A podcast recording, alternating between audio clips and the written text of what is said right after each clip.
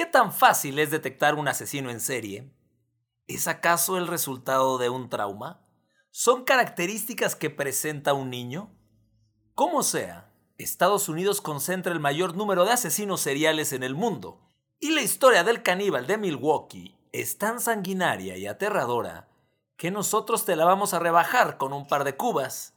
Así que siéntate y disfruta del espectáculo. Bienvenido, ya estás escuchando Histeriadores, un espacio donde platicaremos de historia, pero te contaremos las cosas como realmente pasaron y no como aparecen en tu libro de texto gratuito, conducido por Daro Carrillo y Feror Casitas.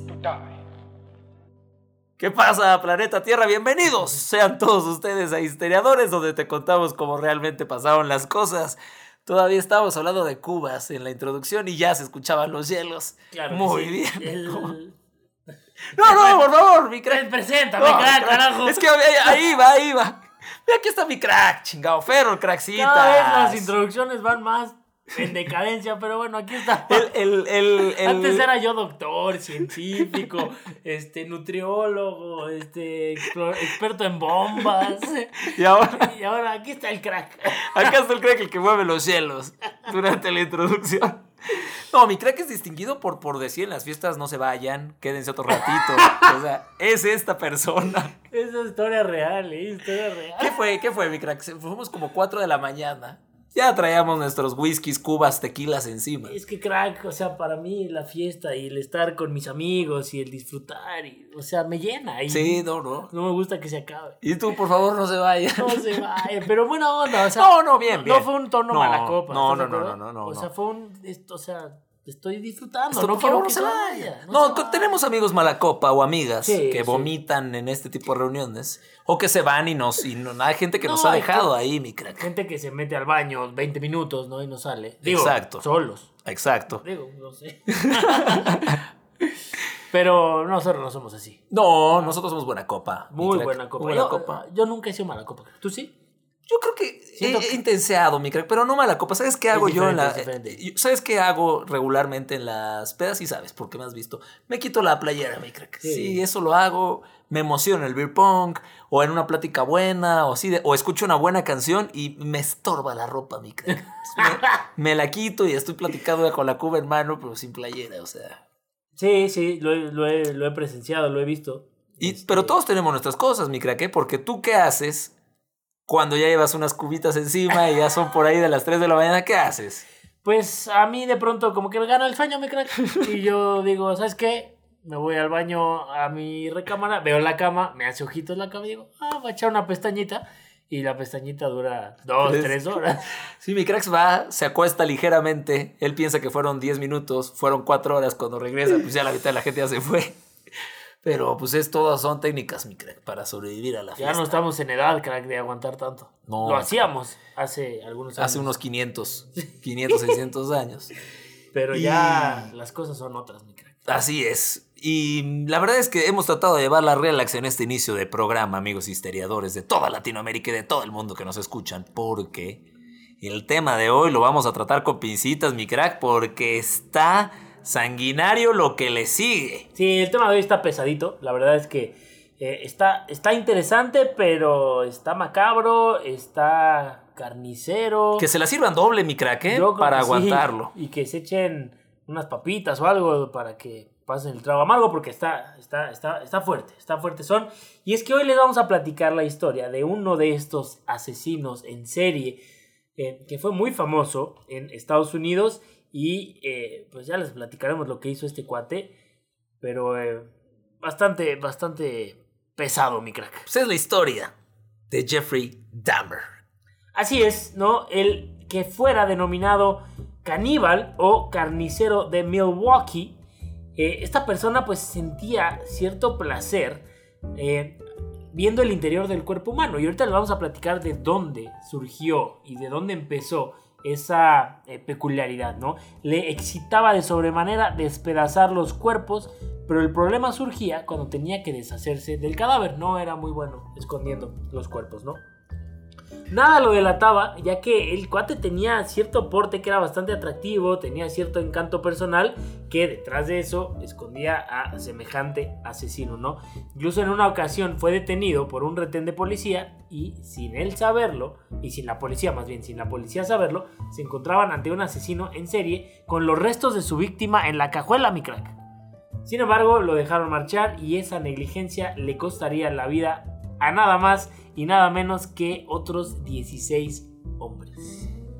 Así empezamos, mi crack. Así empezamos. La verdad es que cuando hemos hablado de asesinos seriales, que hemos mencionado algunos, todos son carismáticos y simpáticos. Sí, todos son guapos. Todos ya- son ya- ya guapos. estoy preocupado. Yo mi también, mi crack, por favor que no nos vayan a Ojalá denunciar, crack. porque Sí, no. Una peligrosa curiosidad.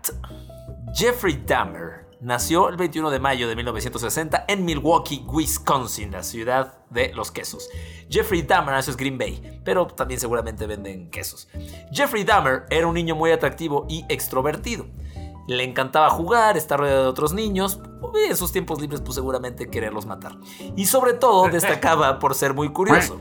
Aquello le llevó a experimentar con cosas y... O sea, cosas raras, le gustaban las texturas, crack. De hecho, uno de los primeros indicadores de, este, de esta semilla criminal fue el maltrato a los animales. Los cazaba, los torturaba, luego los diseccionaba y, los, y les limpiaba los huesos, guácala, de chavito. Imagínate. No, Pero, o sea, ya después de, de lo que vamos a, a platicar, hace mucho sentido. Sí, sí, sí hace. O, o sea, es. Por, por- por eso en la introducción decíamos, ¿estos güeyes se hacen?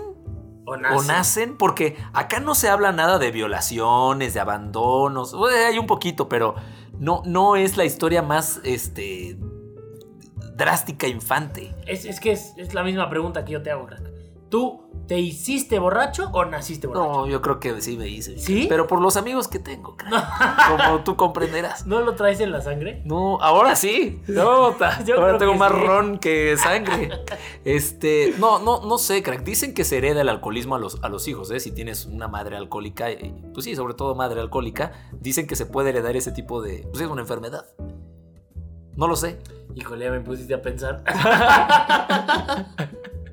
Pero bueno, sigamos. Desde entonces, este niño, rubio, de ojo azul, estudiante modelo, educado, respetuoso, buenos modales, siento que me están describiendo, sobre todo por lo rubio, ya sentía curiosidad por estos temas siniestros. Su padre, Lionel, explicaba que se dedicaba a investigar cómo eran los animales por dentro, al mismo tiempo que desarrollaba su sexualidad. Típico, este sí es textbook. Pensó que era simple curiosidad. Ah, mi hijo está matando pollos, pero pues seguramente es normal. Y después se los va a comer. Exacto, se los va a violar. Pero a No, partir se va a comer unos pollos. Sí, sí, sí. Bueno, unos gallos. Sí, Uno, ah, sí, unos gallos. Pero a partir de entonces se volvió medio tímido, retraído, incluso raro. El chico tímido. No, no, no, no, mi hack. No, a mí no, ¿eh? Muy bien, güey. Muy bien, eso estaba ahí, estaba ahí, esa estuvo Ay, muy bien. ese es el- crack. Ese es el libro, es como el versículo 4.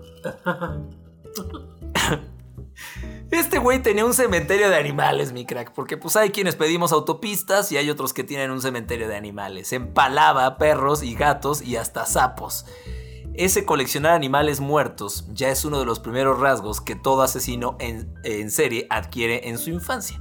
Una etapa de su vida nada dramática ni llena de problemas. Por eso es que esta, esta pregunta, crack, este güey sí nació así. Sí, seguramente ya lo traía desde, desde jovencito, ¿no? Eh, sus padres, Lionel y Joyce, pues fueron padres que le brindaron todo el cariño, todas las atenciones. Fue un niño amado y fue un niño realmente feliz, ¿no? Pero en su vida de joven hubo continuas mudanzas e incluso eh, sus padres se divorciaron, lo que generaron en él un tremendo miedo pues al abandono, ¿no? Y esto ya es lo que empieza a afectar más adelante, ¿no? Un miedo que se agudizó eh, durante la adolescencia y que caracterizó cada uno de sus asesinatos, ¿no? Eh, este cuate pues ya había descubierto su fascinación por la muerte cuando en una clase de biología tuvo que diseccionar un lechón. No, ma, ¿qué, Ay. qué pex con esas clases de...? Y eso se come, no se disecciona. Pero imagínate que te ponen a esa edad a, a eso, a un lechón. O sea, sí, sí, o sí sea, te está cabrón. Pues sí, pero este cuate ya de- de- de- Ya, diseccionaba ¿Tú, lagartijas. ¿Tú abriste una rana en tu secundaria, crack? Abrí, creo que un conejo. Y, o sea, estaba vivo el conejo y... No, lo matamos. Le dimos unas cachitas. No, no. no, pues lo, matamos. O lo llevaban muerto, la verdad es que no. No, no, yo no Pero pude, sí, sí. No, no lo digo, lo digo neta, no pude matar a la rana, cabrón. ¿No? No, no pude. ¿Era no rana? pude. Sí, era una rana. No pude. Yo lo que sabes que nunca puedo hacer es sacarme sangre yo solito. ya sabes que para Así- ver en el microscopio. Es abrir el abre fácil de las así no Sí. tiene nada que ver. Este, Sí, sí. te- Yo nunca me pude picar yo solito para que para sacarme una gota de sangre. o sea, ahorita no puedes. poner. Pues nunca lo, no lo he vuelto a intentar. Así es, este, como esta historia ya del diseccionador o emparador valió madre. Entonces sí, yo me limpiaba los huesos de chico. ¿no? Pero bueno, eh, durante esta etapa de su vida también descubrió eh, su homosexualidad y una escala de violencia y sexo empezó a perturbar la mente de, de este cuate, ¿no? Decía, cada vez era peor, no sabía cómo contárselo a alguien, así que me lo guardé para mí, dijo más adelante en una entrevista. Que en la cárcel ya no iba a tener ese problema. No, no, no. ahí ya. Por supuesto que no. Eh, y bueno, a- además de esto, se le sumaron problemas con el alcohol, con las drogas, eh, y al final de cuentas todo esto se sumó eh, y fue lo que lo llevó a ejecutar su primer crimen, que fue el de Stephen Hicks en junio de 1978. Esto es brutal, ¿no? Porque este lo logra esconder de su familia y convivir con eso, ¿no? O sea, Tengo un cuerpo ahí. matas un cuate y voy con mi familia, platico como si no pasara nada, ¿no? Su adicción le hacía imposible tener una vida normal, así que se enroló en el ejército, pero pues naturalmente terminaron por expulsarlo. Su último recurso fue mudarse con su abuela.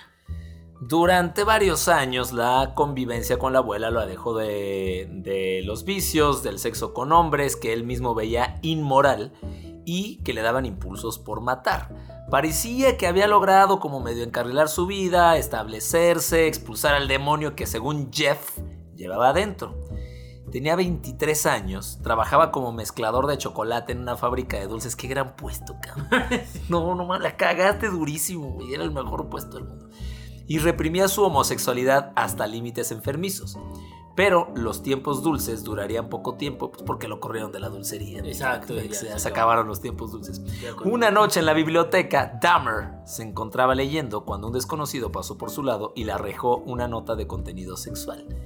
En ese momento hizo caso omiso, pero meses después comenzó de nuevo el espiral de alcohol, drogas y el sexo.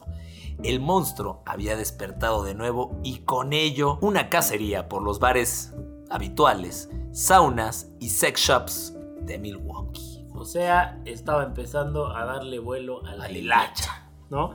De 1986 a 1988 fueron años, pues, de alguna manera complejos, ¿no? Porque la policía lo detuvo por exhibicionista, intentó desenterrar el cadáver de un chico recién fallecido para violarlo y también volvió a matar. Lo hizo en una habitación de un hotel, pero como declaró posteriormente, no recordaba cómo lo había hecho, ¿no? Así de fácil. Y el punto de inflexión pudiéramos decir que se produjo cuando su abuela lo echó de la casa porque había encontrado... Híjole, déjame pasar saliva, crack. Había encontrado el maniquí de un hombre desnudo y pegajoso que estaba escondido en un armario. ¿Por ¿Qué es este engrudo? Dijo la abuela. ¿Por qué se me pega en la mano? Sí, sí, sí. Para Jeffrey era su amante perfecto porque dentro de él nada estaba vivo. Fue lo único que la abuela descubrió porque de bajar al sótano pues hubiera encontrado varios cadáveres e incluso una calavera, ¿no? Aquel cráneo, esta calavera del que les, les hablo, eh, era blanco, perfectamente expuesto y pertenecía a Steven Toomey. Era el joven al que asesinó en la habitación del hotel en 1986. Con esta segunda víctima, Dahmer fijó lo que luego sería su modus operandi, que era de la siguiente manera. Invitaba a sus presas al alcohol en un lugar íntimo con la excusa de practicar sexo, aunque previamente los drogaba con somníferos, les realizaba fotografías desnudos y una vez que ellos decidían marcharse, descargaba una poderosa ola de violencia contra ellos. Así es como operaba mi crack, así O que sea, primero si te invitan al alcohol, Abusado, ¿con quién? abusado. Claro. Se los agarraba, sus besos, Sí. y los drogaba. Y cuando medio querían despertar, se los madreaba. sí. Cada crimen tenía un propósito, dominar absolutamente a sus víctimas. Ya en su apartamento, las aventuras sexuales fueron una constante. También la ingesta del alcohol y las drogas. Y no paraba de tener fantasías sobre el asesinato y el descuartizamiento de otros hombres. Ese es el ron otra vez, el Sí. whisky, mi crack. También. Además, para Dahmer, matar estaba íntimamente relacionado con su homosexualidad, por no mencionar su afición, su afición por la necrofilia. Empezó a practicar sexo con los cuerpos de, su vícti- de sus víctimas ya desmembradas. No era como la mayoría de los asesinos seriales. Él quería tener relaciones íntimas con personas inconscientes o muertas. Madre. No, pues aquí sí había un Sí, problema, sí, ¿no? no, está cabrón. Aquí sí había un problema un poco más grave. Eh, pero bueno, eso sí, todas sus víctimas cumplían el mismo patrón, su físico. ¿No? Jeffrey los elegía por su cuerpo, le gustaban los hombres altos, musculosos y delgados. Híjole. Qué, qué bueno que no Qué conocimos bueno que a sigue en este la cárcel. señor. Ah, no, ya se murió. No, eso arruiné el episodio. Eso fue todo. Bueno, Muchas gracias por acompañarnos en este video.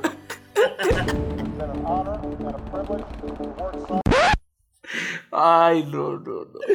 Bueno, eh, al buen Jeffrey Dahmer no le importaba si eran blancos, negros, indios, mulatos. La raza era lo de menos. Él quería que fueran altos, musculosos y delgados. Eh, nada en el, aquel joven solitario, guapo, con cara aniñada, aniñada, hacía sospechar que escondía a un asesino en serie. ¿no? Esto también es impresionante. Eh, no era un tipo repulsivo, ¿no? sino todo lo contrario. De hecho, lo consideraban un hombre bueno dentro de la comunidad gay. ¿no? Lo veían como la clase de chico al que quieres cuidar y mimar. Así es como decían. ¿no? Sin embargo, pues detrás de esa apariencia inofensiva se escondía todo un depredador. ¿no? Después del crimen de Steven Tomey, Jeff mató a 10 hombres más con edades de entre 14 y 36 años. Ya llevaba 12 víctimas a sus espaldas y aún faltaban 5 más que la policía diese Hasta que- hasta que la policía diese con él. No, yo creo que es que te. Ya llevaba 12 víctimas a sus espaldas y aún faltaban 5 más hasta que la policía pues diese con él, ¿no? Conerak, de tan solo 14, fue uno de ellos. Pudo haber escapado de las garras de el buen Dahmer, o el mal Dahmer, pero la torpeza de las autoridades llevaron al muchacho directo al matadero y esta historia es impresionante, mi crack. El 27 de mayo del 91, Jeffrey salió a ligar. Esperaba tener suerte porque desde hace tiempo sus amantes lo abandonaban poniendo excusas como me da miedo que me mates. tu cajuela está muy grande. La presa de aquella noche era fácil. Un chico de 14 años sin demasiada fuerza. Durante varias horas, Dahmer drogó a Conorak para, para anular su, su fuerza, su voluntad. Quería hacer una especie de zombie y siervo sexual. No, no, no, no. no, sí, sí. No, no, no. Para ello, le perforó la cabeza y le inyectó diversos líquidos en una improvisada mesa de operaciones. No, cabrón.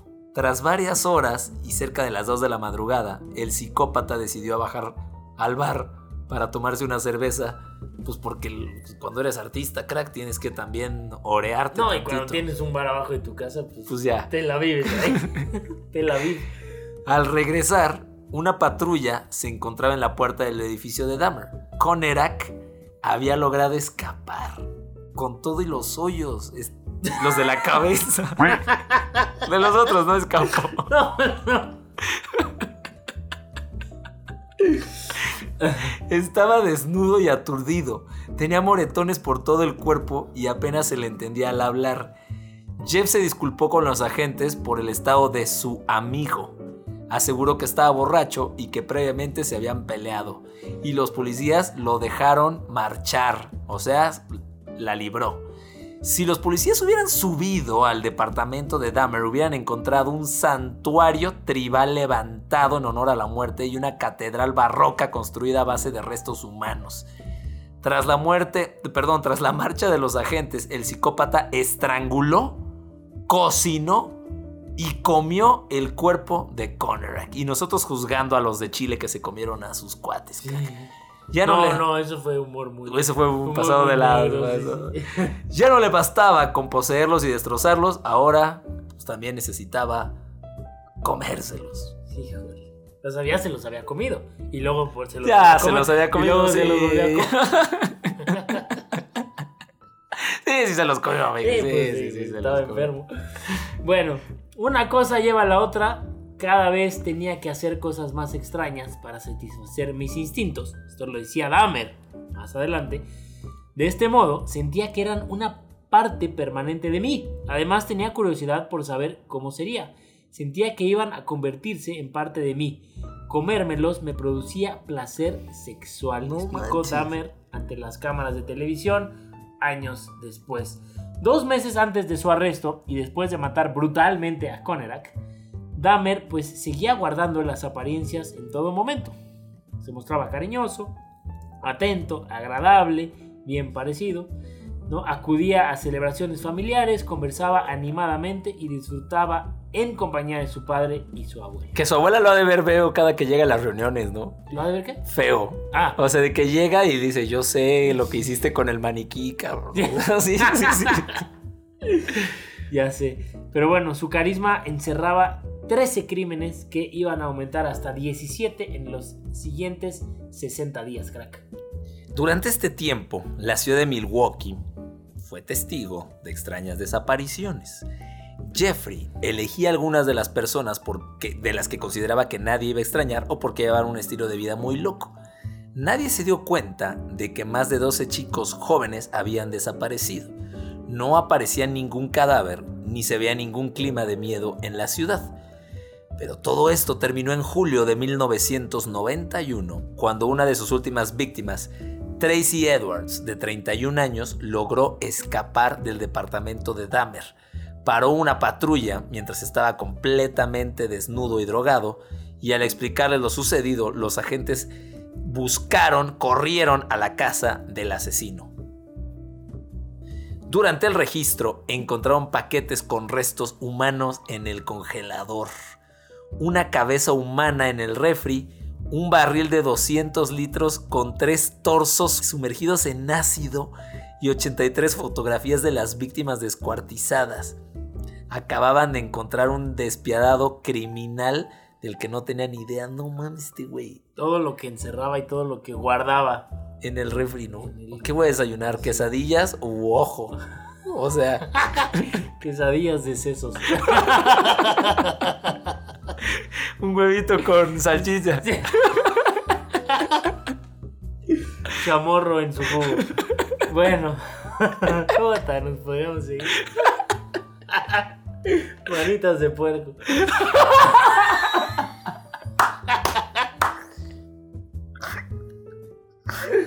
Ay, no, no, no. Este no, porque tiene ojo de pescado.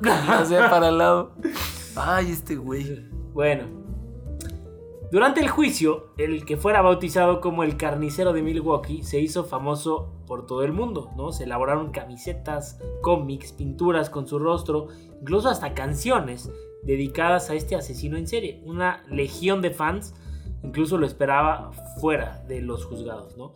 Durante tres semanas el tribunal fue testigo de cómo Jeffrey Dahmer contaba los horrores realizados a sus víctimas, de cómo los investigadores aportaban varias pruebas y de cómo intentó alegar que sufría de locura. ¿no? De nada le sirvió su estrategia, ya que el jurado votó 10 contra 2 que estaba legalmente cuerdo para afrontar la prisión. O sea, no tenía problemas de, locura para poder evitarla irse a, una institución psiquiátrica. ¿Y cuál, cuál, es la diferencia, crack? O sea, en la otra, en la institución psiquiátrica también estás encerrado. Pues sí, pero yo creo que se considera como que. Pues es porque estás enfermo. Enfermo, claro. Que sí estaba, ¿no? Pero pues no estaba comprobado. Qué cañón. Sí, sí estaba. La verdad es que sí. Está más. mal sí, sí, sí. Estaba enfermo. Algunos parientes de las víctimas asistieron al juicio en silencio, otros no podían evitar llorar desconsoladamente, incluso el juez les permitió hablar ante el tribunal antes de, de dictar la sentencia, y aquí se vivieron unos momentos de pura tensión, hasta el punto que la televisión censuró algunos de los testimonios que se escuchaban en la sala, no me quiero imaginar. No sé si está en YouTube, pero bueno, ahí ya será juicio de Mike si lo quieres subir o no. Me siento muy mal por lo que le hice a esas pobres familias y entiendo que tienen derecho a odiarme. He visto sus lágrimas y si pudiera daría mi vida ahora mismo para devolverles a sus seres queridos. De verdad lo siento muchísimo. Alegó ante el tribunal. Aquella frialdad con la que leyó su discurso hizo que muchos dudasen de que la disculpa fuera real y sincera. ¿Qué más da? O sea, aunque fuera real, no, no, no, olvídate. Real el refri que tenía. Exacto. Bueno, el 15 de febrero de 1992, el tribunal condenó a Jeffrey Dahmer a 957 años de prisión en Wisconsin. Yo creo que ya no la libraba. ¿Quién sabe? 957, te portas bien. Sí. Te quitan. No hay pedo, lo pago. Exacto. Y en mayo de ese mismo año, a cadena perpetua en Ohio. No, ahí sí ya no la libró. No, bueno. se puso muy en Ohio cuando le dijeron que se iba a quedar cadena perpetua. Ahora tendría que pasar el resto de su vida en el Columbia Correctional Institution de Portage, en Indiana. Ahí recibió la visita de Robert Ressler, que era un criminólogo experto en psicología forense y en homicidio sexual. El especialista iba a hacer una entrevista a Dahmer que iba a revelar muchas cosas, mi. Ya era una estrella mediática y el caníbal disfrutó sentándose ante las cámaras y narrando con mucho detalle cada uno de sus asesinatos y obsesiones. La plática entre Dahmer y Ressler fue perturbadora, pero dejó entrever cómo sentía y pensaba aquel psicópata. Incluso el propio criminólogo concluyó que Jeffrey compartía dos perfiles criminales bien distintos, el organizado y el desorganizado. Así que era lógico que el tribunal creyera que estaba o no en su sano juicio cuando cometía los crímenes. Ya en sus tiempos en la cárcel, Dahmer decidió bautizarse y entregarse a la fe. No le quedó de otra, mi crack. Creía fervientemente que el demonio había poseído su cuerpo, ¿no? Hasta tal punto que se veía incluso representado por Satanás en la película del exorcista. Y pues que ahora necesitaba pagar de alguna forma sus pecados. Pero, pues desafortunadamente, o no, su estancia en la cárcel fue muy corta. Apenas dos años, y que durante toda su vida adulta se había comportado como un depredador tras los barrotes, pasó a convertirse en la presa, ¿no? Imagínate en qué sección de la cárcel lo pusieron. lo metieron, ¿no? o sea, con los peores de los peores, ¿no? Dahmer mostraba buen comportamiento y realizaba actividades con sus compañeros para socializar. Le asignaron tareas de limpieza junto a Christopher Scarver, un cuate que era esquizofrénico que se hacía llamar Cristo. Pero este terminó por asesinarlo a golpes, ¿no? Ironías de la vida, el preso usó una barra de pesa del gimnasio, misma arma que Jeff Dahmer utilizó para matar a su primera víctima, Stephen Hicks. O sea, este creía que era Dios y el otro que traía el diablo adentro, pues sí, lo mató. Claro, Cristo contra Satanás. Así es. Ganaron los buenos. El carnicero de Milwaukee murió poco después camino del hospital por las heridas que tuvo en la cabeza, un 28 de noviembre de 1994 a sus 34 años. Estaba chavo. Tras su fallecimiento, los médicos extrajeron su cerebro para estudiarlo. Y ahí comenzó. ¿Por qué te ríes de eso? Por lo que sí. Ahí comenzó una batalla judicial donde los padres se pelearon por el control del cerebro, pues Imagínate. La madre deseaba donarlo a un hospital de investigación mental, pero el padre solo quería enterrarlo y, alejarlo de todo el pues hubieran dividido. Pues sí. Hemisferio izquierdo, hemisferio derecho. O tú te quedas la cabeza que dejó guardada en el refri y a mí déjame el cerebro. Al final su cerebro fue incinerado y obviamente toda esta investigación pues, se fue a la basura. Las cenizas fueron entregadas a sus padres. Este violador, descuartizador, necrófilo y caníbal y mentiroso acabó con la vida de 17 hombres de 1978 a 1991 y ha pasado a la historia criminal como uno de los asesinos en serie más aterradores. Así es mi crack. ¡Boom! Bueno, pues esa es la historia, crack. Eh, híjole, creo que estas historias le gustan a nuestro público, le Sí. gustan a la gente.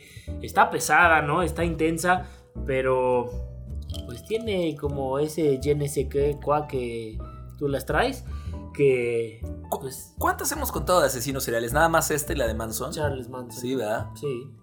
Pero la neta es que toda esta onda criminal, también hablamos del robo este en la joyería este en Berlín, el robo de la Mona Lisa, o sea, como estos temas de crimen tienen su, Sí, tienen su lado. Tienen su sazón y la verdad es que nos gustan bastante y a nuestro público también le gusta. Claro. Y con esto termina entonces un episodio más de Histeriadores. Bueno, la parte cultural. ¿verdad? Porque está tocando en este momento. Sirviendo los whiskies, mi querido Fer Orcraxita. Con las efemérides. Vámonos con las efemérides de un 7 de septiembre. Porque un 7 de septiembre, pero de 1991, fue lanzada una de las canciones más famosas y recordadas del grupo español Mecano. ¡Y no! que tuviera su mayor esplendor entre 1981 y 1992. Obviamente estamos hablando de la canción El 7 de septiembre. Hola, Oscar Tantito. Es nuestro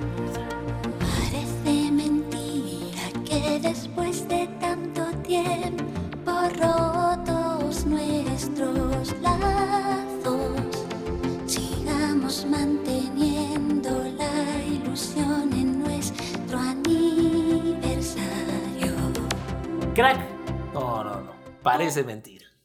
¿tú sabes la verdadera historia detrás de esa canción? No, mi crack. ¿No? No, no, no, no. Bueno, o sea, lejos de lo que se puede entender en la letra de la canción, no. No, yo tampoco. Ah, bueno. Esto ha sido Hay que todo. investigar. historiadores.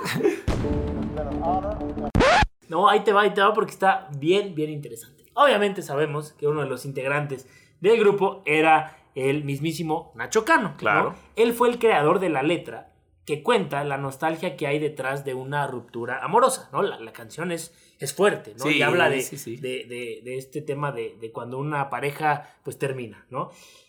Pero el tema tiene una dedicatoria especial y es que Nacho Cano le escribió esta desgarradora letra a la escritora española Coloma Fernández, quien fuera su pareja por más de ocho años. Ellos dos se conocieron un 7 de septiembre No. De 1981 en un bar en Madrid, en España. Ambos tenían la tradición de reunirse cada año en el mismo lugar y el mismo día, incluso después de que terminaron su relación. ¿no? Coloma reveló que la separación fue tan profundamente dolorosa que no podía dejar de verse cada 7 de septiembre. No mames.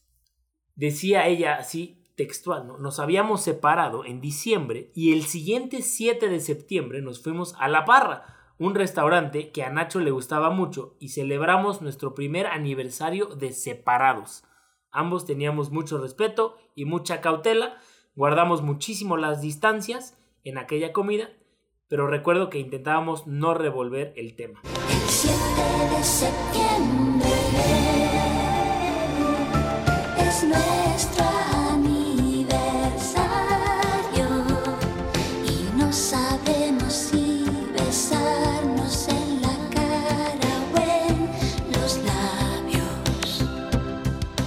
Pero aquí lo interesante es que 10 años después de que se conocen y que empiezan esa relación, sale la canción al mundo, No. ¿no? Y obviamente, pues esta mujer, ¿no? Coloma Fernández, identifica luego, luego, pues evidentemente su rola. que la canción va con Jiribilla, ¿no? Y esa es un poco la historia No, que hay. Qué detrás gran, qué de este gran. tema. esta, esta es mi favorita. De todas las que has dicho. Es buena, ¿no? Está Y es un rolón. No, ¿Estás de no. acuerdo? Sí, es un Yo la rolón, escucho no, no. y no es broma, pero los primeros 20 segundos, cuando eh, la introducción, puta, me pone la piel mal. No, la verdad es que cuando empezaste diciendo el 7 de septiembre, yo iba a decir en broma, es nuestro aniversario.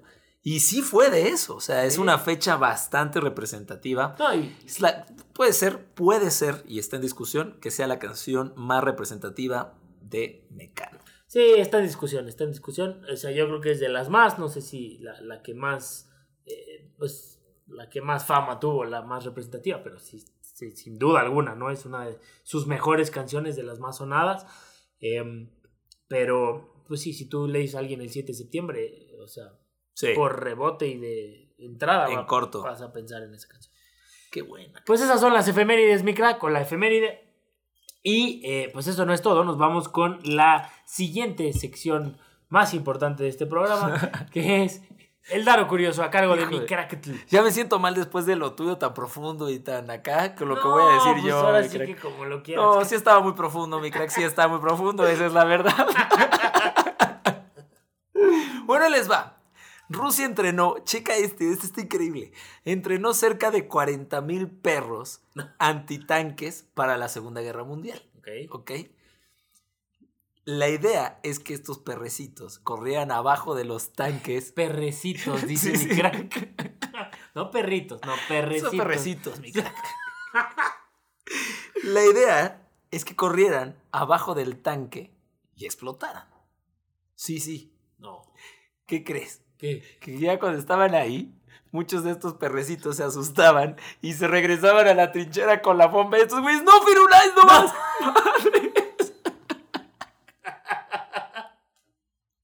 O sea, espérate, espérate, a ver, deja de entender. O sea, los perros les ponían una bomba. Y los entrenaban. Los entrenaron y les pusieron una bomba. Y la bomba, ¿a dónde tenía que...? O sea, ¿a dónde iban? A correr abajo de los tanques Enemigos. enemigos. Ok. Pero los perros, ya estando ahí, decían, no, ni No. madres, me regreso con mi dueño. Y estos güeyes, no, güey, traían la bomba y adiós. Una pelota le hubieran aventado. Así, corre, un Firulais, te palito. voy a estrenar. No, no regreses, No. Firulais, no. Madre. Así es, mi crack. ¿Cómo? O sea, ¿Cómo? 40 mil, bueno, no 40 No 40 mil, pues algunos se murieron de lo que... Además los perros se distraen, crack. O sea, ven una pelusa y se van para otro lado. Oye, aquí nos van a linchar la gente que amante de los perros. Pero, pero, pero, no los matamos nosotros. Ah, entonces bueno, No, no, hay no problema. los matamos Ni es a lo que promovamos. No. Adopten, adopten, adopten. Adopten, Sí, este, sí. no maten perrecitos, no, nada de eso. No los pongan abajo de los tanques de guerra. Ni les pongan bombas. exacto, ¿Qué, exacto. ¿Qué serán? ¿Bombas perrunas? Bombas perrunas. Bombas Bombas, perrunas. perrunas. Eh, y bueno. el perro vive en Mérida también. Ese sí, ese sí fue de tío. Ese sí. fue de tío.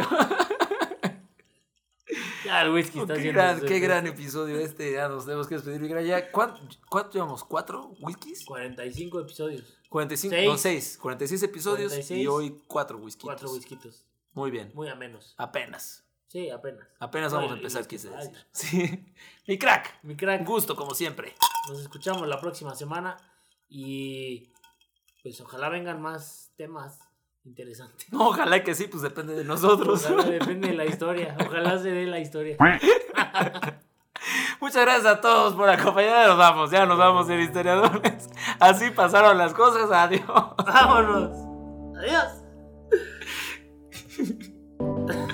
Ay, no mames, qué buen episodio.